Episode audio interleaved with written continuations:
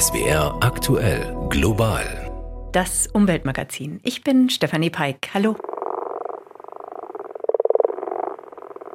Frösche, Molche und Co. mögen's nass, so wie diese Woche. Aber mit dem Klimawandel steigt auch bei uns das Risiko von Dürrezeiten und trockenen Böden.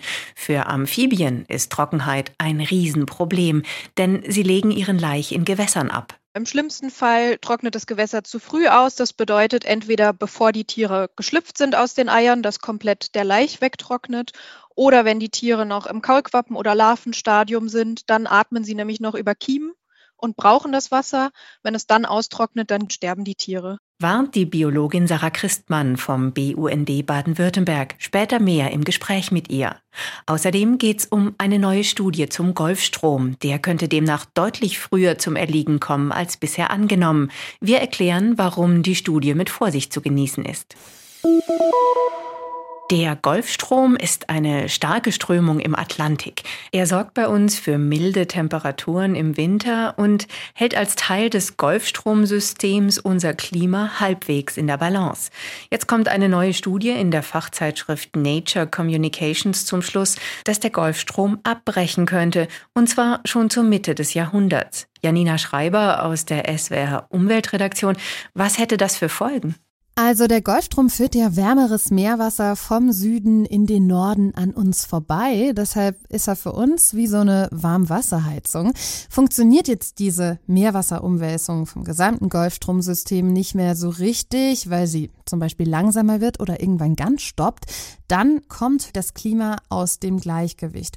Und zwar an beiden Seiten des Atlantiks. An der US-Ostküste hat der Golfstrom einen ziemlich starken Sogeffekt und lenkt da große Wassermassen von der Küste weg. Wird jetzt dieser Effekt schwächer, würde sich dort mehr Wasser ansammeln als heute. Ergo, der Meeresspiegel steigt.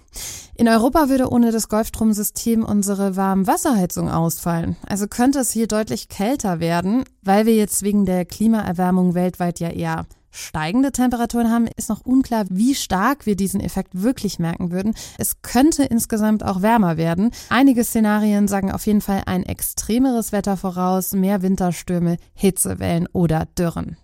Und diese Folgen könnten laut der neuesten Studie ja schon ziemlich bald auf uns zukommen. Wie wahrscheinlich ist das? Naja, genau dazu gibt es eben noch viel Forschungsbedarf. Denn um jetzt die Frage zu beantworten, wie stabil das Golfstromsystem ist und welchen Einfluss da der Klimawandel drauf hat, brauchen wir viele Daten und das über mehrere Jahrzehnte, besser Jahrhunderte hinweg. Die aktuelle Studie von dem dänischen Forscherteam hat deshalb versucht, es annäherungsweise aus der Meeresoberflächentemperatur von 1870 bis 2020 zu berechnen. Andere Wissenschaftler haben sich diese Studie angeschaut und sagen, die entwickelte Methodik, die ist zwar wichtig, um das gesamte System besser zu verstehen, um aber jetzt einen konkreten Zeitpunkt zu errechnen, wann das Ganze wirklich kollabieren könnte, dafür müssen wir dieses Rechenmodell mit noch besseren Messdaten füttern. Was wissen wir denn sicher? Also außer der Oberflächentemperatur versucht die Forschung auch mit Hilfe von Sedimentablagerungen oder Bohrkernen zu beobachten, wie sich dieses Strömungssystem entwickelt.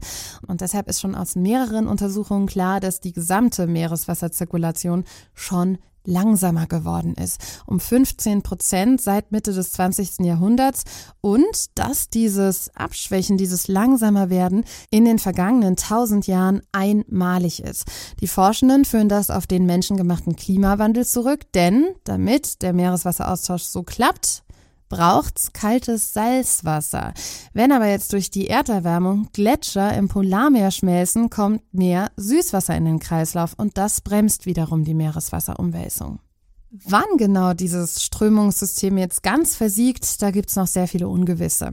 Der Weltklimarat IPCC hält es noch eher für unwahrscheinlich, dass es bis Ende des 21. Jahrhunderts passiert. Gleichzeitig warnt er aber auch davor, dass so ein Kollaps durch unerwartet viel Schmelzwasser aus Grönland ausgelöst werden könnte. Und in den vergangenen Jahren haben wir ja immer wieder gesehen, das Klima verändert sich teils schneller, als die Forschung das berechnet hat. Janina Schreiber über eine neue Studie zum Golfstrom. Hitzewellen und Waldbrände, die Länder rund ums Mittelmeer hatten zuletzt schwer zu leiden unter den Folgen der Klimakrise. Auch in Kuwait-Stadt am Persischen Golf ist der Klimawandel längst angekommen. Die Stadt gilt als einer der heißesten Orte der Welt. Selbst der Teufel halte es hier nicht aus, hat schon im 14. Jahrhundert der Gelehrte und Forschungsreisende Ibn Battuta geschrieben. Und das war vor Beginn des menschengemachten Klimawandels. Mittlerweile erreichen die Temperaturen im Nordosten der arabischen Halbinsel in den Sommermonaten oft mehr als 50 Grad. Wie gehen die Einwohner von Kuwait damit um und welche Rolle spielt für sie der Klimawandel? Anne Almeling berichtet. Kinder in Kleidern und kurzen Hosen spritzen sich gegenseitig mit Wasser nass springen durch Fontänen, die mitten in der Fußgängerzone aus dem Boden schießen. Der Bazar im Zentrum von Kuwait-Stadt erwacht erst gegen 8 Uhr abends, wenn die Sonne nicht mehr scheint und die Temperaturen auf unter 40 Grad sinken. Trotzdem wirkt die Stadt wie ein riesiger Backofen. Ein paar Meter weiter sitzen einige Familien auf der Terrasse eines beliebten Restaurants. Neben den Holztischen surren riesige Ventilatoren, Sprinkleranlagen versprühen winzige Wassertröpfchen über den Gästen. Doch der Nieselregen verdunstet, bevor er sie erreicht. Dieses System haben wir seit drei oder vier Jahren. Erst hatten wir nur Sonnenschirme oder Zelte, aber seit wir die Ventilatoren und die Sprinkleranlagen haben, sind die Leute viel zufriedener, sagt Kellner Badri Mahmoud. Doch wer aufgegessen hat, macht sich bald wieder auf den Weg nach drinnen, in den kühleren Teil des Bazars. Ein Leben ohne Klimaanlagen, das kann sich kaum ein Mensch vorstellen in Kuwait.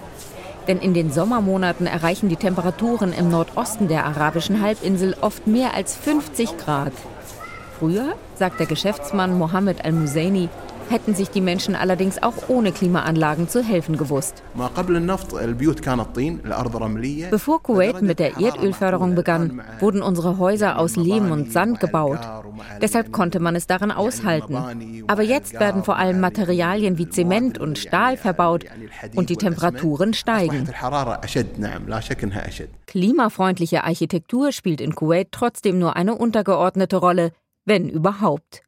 In der Politik komme das Thema Klimawandel höchstens am Rande vor, sagt Abbas al-Mijren, Leiter der Abteilung Wirtschaftswissenschaften an der Kuwait University und ehemaliger Berater im Finanzministerium. Die Regierung tut sehr wenig, um den Klimawandel zu bekämpfen. Viel weniger zum Beispiel als Saudi-Arabien oder die Vereinigten Arabischen Emirate. Die einzige Initiative, die wir haben, ist, wir wollen die Schutzgebiete für unsere Vegetation auf 15 Prozent erhöhen. Aber das reicht nicht, um diesem harschen Wüstenklima zu begegnen. Hinzu kommt, die vielen Klimaanlagen in dem erdölreichen Land würden mithilfe von Strom betrieben, der zu höchstens 5 Prozent aus erneuerbaren Energien komme, sagt Abbas El-Mijrin. Statt in klimafreundliche Technologien zu investieren, gibt der Staat den größten Teil seines Geldes für die Gehälter der Beamten und für Subventionen aus. Auch Strom wird subventioniert, mit zum Teil bizarren Folgen. Die Leute verlassen das Land im Sommer, aber zu Hause lassen sie die Klimaanlage an, damit ihre Möbel nicht kaputt gehen. Energie sparen, um das Klima zu schützen. Für viele Menschen in Kuwait ist das bislang kein Thema, obwohl es sogar in ihrem Land immer heißer wird. Ein Bericht von Anne Almeling. Extremtemperaturen wie in Kuwait gibt's in Deutschland nicht, aber auch Deutschland steckt mitten in der Klimakrise. Dazu gehören auch Dürreperioden und trockene Böden. Bei zunehmender Hitze verdunstet mehr Wasser. Gelegentlicher Starkregen im Sommer kann das kaum ausgleichen. Schlechte Nachricht nicht nur für Bauern und Hobbygärtner, auch die heimischen Amphibien leiden. Dabei stehen Frösche, Kröten, Molche und Co. sowieso schon massiv unter Druck. Jede zweite der 20 Arten in der aktuellen roten Liste für Deutschland ist in ihrem Bestand gefährdet. Das hat unter anderem zu tun mit der intensiven Landwirtschaft und mit immer neuen Straßen und Baugebieten. Trockenheit bedroht die Amphibien zusätzlich. Darüber habe ich mit der Biologin und Naturschützerin Sarah Christmann vom BUND Baden-Württemberg gesprochen. Global das Gespräch. Frau Christmann, was genau heißt es für Frösche, Kröten und Co., wenn Tümpel oder Teiche austrocknen? Unsere heimischen Amphibien sind auf Gewässer angewiesen. Das bedeutet, die Tiere legen den Laich, also die Eier, in Gewässer ab und dort entwickeln sich die Tiere zu nachher adulten Fröchen, die dann das Gewässer verlassen können. Aber die erste Entwicklung, das erste Entwicklungsstadium findet im Wasser statt. Und das heißt, wenn so ein Tümpel austrocknet, dann können die Tiere sich überhaupt nicht entwickeln, dann trocknen die Eier aus, oder wie? Genau, im schlimmsten Fall trocknet das Gewässer zu früh aus. Das bedeutet entweder bevor die Tiere geschlüpft sind aus den Eiern, dass komplett der Laich wegtrocknet, oder wenn die Tiere noch im Kaulquappen- oder Larvenstadium sind, dann atmen sie nämlich noch über Kiemen und brauchen das Wasser. Wenn es dann austrocknet, dann sterben die Tiere und vertrocknen in den Gewässern. Beobachten Sie das denn häufiger als früher, dass Laichgewässer trocken fallen? Ja, wir bekommen relativ viele Meldungen äh, rein, dass eben akute Notsituationen sind und nicht immer sind eben helfende Hände vor Ort, die das schnell genug merken und Wasser nachfüllen oder die die Tiere raustragen können und teilweise sterben eben die Populationen lokal in den Tümpeln dann tatsächlich aus in diesem Jahr. Können Sie da Beispiele nennen? Also welche Arten betrifft das und wo? Jetzt gerade betrifft es eben auch hauptsächlich die Molche. Die etwas früheren Arten sind in diesem Jahr ziemlich gut fertig geworden, weil das Frühjahr sehr feucht war. Da hatten wir lange genug Wasser. Also die, die Arten, die den Anfang machen, das sind so typischerweise Grasfrosch, Springfrosch, die fangen schon im Februar an. Die haben weniger Probleme mit der Trockenheit in diesem Jahr. Und was jetzt problematisch ist, sind die Spätleicher, Gelbbauchunke, Bergmolch, Teichmolch, solche Tiere. Und das ist ganz unterschiedlich in den Regionen und hängt ein bisschen damit zusammen, wie das Gewässer am Wassernetz angebunden ist, ob es jetzt zum Beispiel einen Grundwasserzugang hat oder ob es ein reiner Regenwasserteich ist. Die trocknen natürlich ein bisschen schneller aus, wie dicht das Gewässer nach unten ist zum Boden hin, ob es einen Zufluss gibt von einer Quelle oder einem Bach oder sonstigem. Mhm. Und was bedeutet Trockenheit für die ausgewachsenen Amphibien? Kriegen die dann auch Probleme? Die kriegen auch Probleme, die haben eine ganz dünne Haut und sondern ein Sekret ab, dass sie auch über diese Haut atmen können und sind eben darauf angewiesen, auch im Sommer feuchte und geschützte Lebensräume zu finden, außerhalb von ihren Gewässern.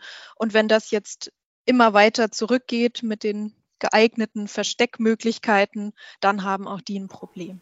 Also es gibt weniger feuchte Wiesen sozusagen. Genau, feuchte Wiesen oder auch Totholzflächen oder Aufhäufungen, wo sie sich mal zurückziehen können und in denen einfach die Trockenheit nicht so extrem ist. Mit dem Projekt 220 Amphibiengewässer wollen Sie in Baden-Württemberg erste Hilfe leisten. Wie?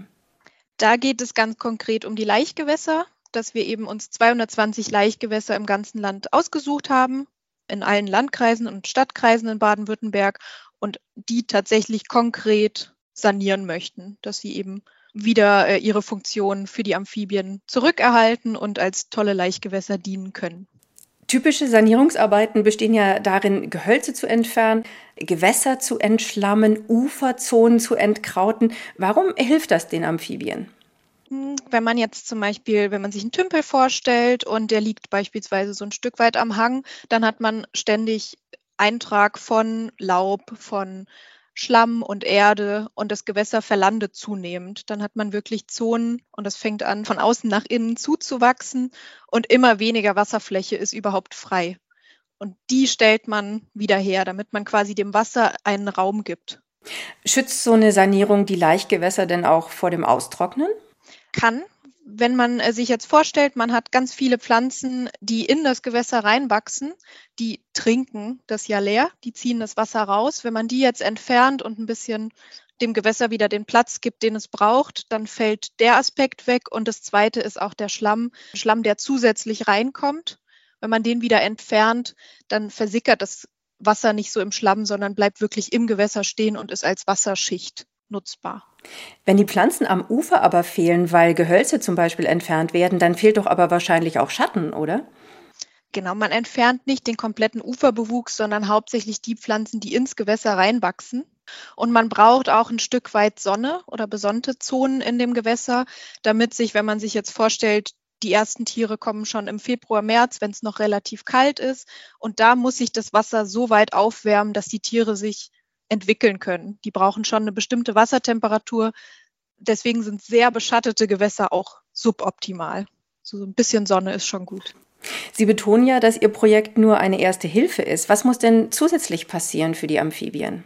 Es muss langfristig weitergehen. Wir müssen langfristig dafür sorgen, dass das Wasser in der Fläche bleibt, dass Gewässer vorhanden sind, dass die Teillebensräume der Tiere verbunden sind. Wenn wir uns jetzt vorstellen, das Tier hat einen Landlebensraum im Sommer und im Winter und braucht den Fortpflanzungslebensraum im Frühling, dann müssen diese verschiedenen Teillebensräume miteinander vernetzt sein, dass wir die Tiere nicht auf den Straßen verlieren.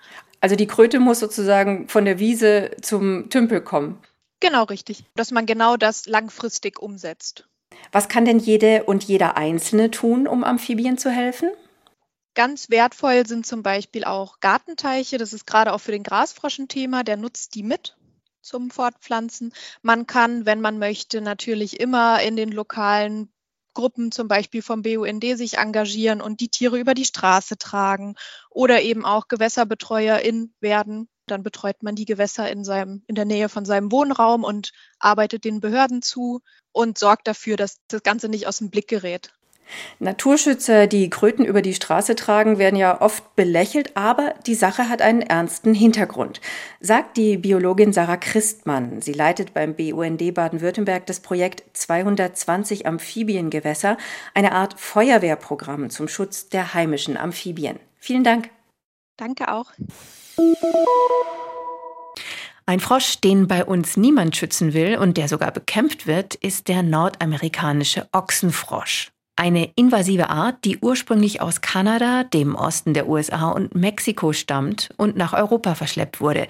Jetzt kommt der Ochsenfrosch unter anderem nördlich von Karlsruhe vor. David Beck aus der SWR Wissenschaftsredaktion hat Taucher vor einigen Wochen beim Kaulquappenfangen beobachtet. Ich habe mir mal Gedanken gemacht, wer mit wem geht. Ein warmer Juniabend an einem Baggersee bei Karlsruhe. Die Gruppe 1, Franz und Charlotte. Hannelore Brandt, Präsidentin des Badischen Tauchsportverbands, teilt ihre Taucher ein. Heute Abend sind die Bedingungen perfekt, um Ochsenfrosch-Kaulquappen zu fangen. Schon tagsüber sei der See voll gewesen, sagen andere Taucher, die wir am See treffen. Aber warum gibt es hier so viele davon? Sie haben hier in Europa keine Fressfeinde. Sie können sich entwickeln. Und die Pyramide, die man sonst als kennt, viele Larven. Und im Zuge der Entwicklung werden sie gefangen und gefressen. Und zum Schluss bleiben wenige Tiere als erwachsene Tiere übrig. Die Pyramide funktioniert nicht bei den Ochsenfrosch-Kaulquappen.